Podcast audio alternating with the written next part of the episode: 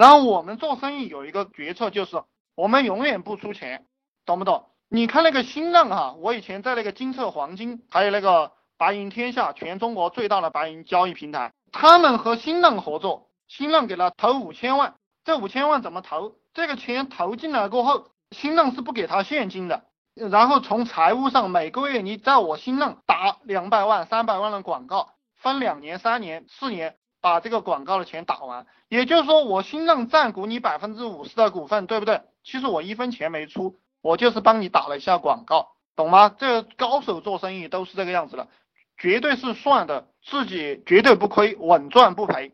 然后还有一个思想就是期货的思想，以期货的思想来对待人才。什么叫期货的思想？其实我们老板画饼也叫期货。就一个人才到公司里来，我会跟他谈，就是说，呃，你认为你是一个人才，对不对？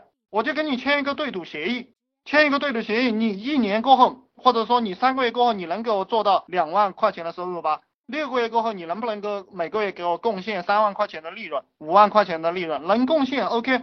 你以前在别的公司拿一万块钱的薪水，那我现在就给你开两万，年底再给你总结一下，你如果为公司贡献了一百万，对不对？我至少要保证百分之六十的提成给你，我跟你签订这样一个协议，那是人才他就会拼命的干，就是我们通过期货的一个手法，把人的积极性全面调动起来。所以说，你如果做个投资的话，这些理念拿来做生意会爽死你的。这个兄弟讲。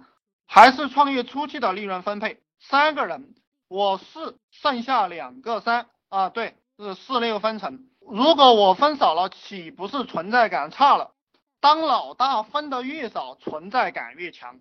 当老大就是我的就是你的，你拿去好了，懂吗？你要看透这件事情啊！你把你的这个团队培养起来，他们有钱，自然你就有钱了。还有一个就是说，当你跟大家的关系特别好的时候，他们都是靠你发的财。你以后要做大事了，你让他们拿钱出来，他们就拿钱出来，懂不懂？藏富于民的思想，实际上钱都在他们包里，但都是帮你存着的。等到这个公安局把你抓到监狱里去做坐牢，坐了几年过后出来，你依然是大哥，懂不懂？就是这么回事。两个人是我六，别人是怎么样，还是存在感问题，不是这个样子的。我告诉你，我跟人做生意就是，你没钱我给你钱，你没电脑买不起我帮你买，你没生活费了我给你一千五，给你三千块。我是这样做生意的，他再也碰不到我这样的人了，他就会死心塌地的跟我，他在外面再也碰不到这种人了。真正的人看起来有点傻，你觉不觉得我傻呀？对不对，兄弟们，你你们是不是认为我是蠢货呀？当然，我跟别人讲我就是个蠢货，所以你这个心理要调整过来，你不要认为我在给你乱讲，我就是这样玩的。你真的把钱给他了，你的存在感就高了。但是我讲的是，你一定要去培养人才，就是这个眼光要要放精明一点，不要四个人都去培养，一定要看清楚他到底是不是人才。还有一个就是要注意区分白眼狼，白眼狼非常讨厌，呃，这个也是你们的经验哈。当然我也遇到了很多白眼狼，非常的恶心，就是又给他吃，又给他住，又给他借钱，最后他还要骂我没本事。然后不能给他赚到钱，他说他家里又怎么怎么样了，然后不能够拿钱出来，要怎么怎么样，就非常的恶心。当然这个都是必经的过程，你慢慢经历了你就懂了。然后就是在这个过程当中，咱们一起互相学习，我知道了就告诉你，然后你也可以到其他地方去学习，学的越多，然后你就上当上的越少。你只有不断的上当，才能上成人精。所以说我一直在强调，不要怕上当，怕上当的人都是穷鬼。怕上当的人这一辈子都没出息，那种劝别人啊，你不要去上当了，你放心，他一定是没没有什么本事的人，他包里一定没有钱。我就给你讲这个理念，嗯，那个不怕上当的人，他上了很多当，他就成了老顽童了，他什么都知道了，这个就不给你讲了哈。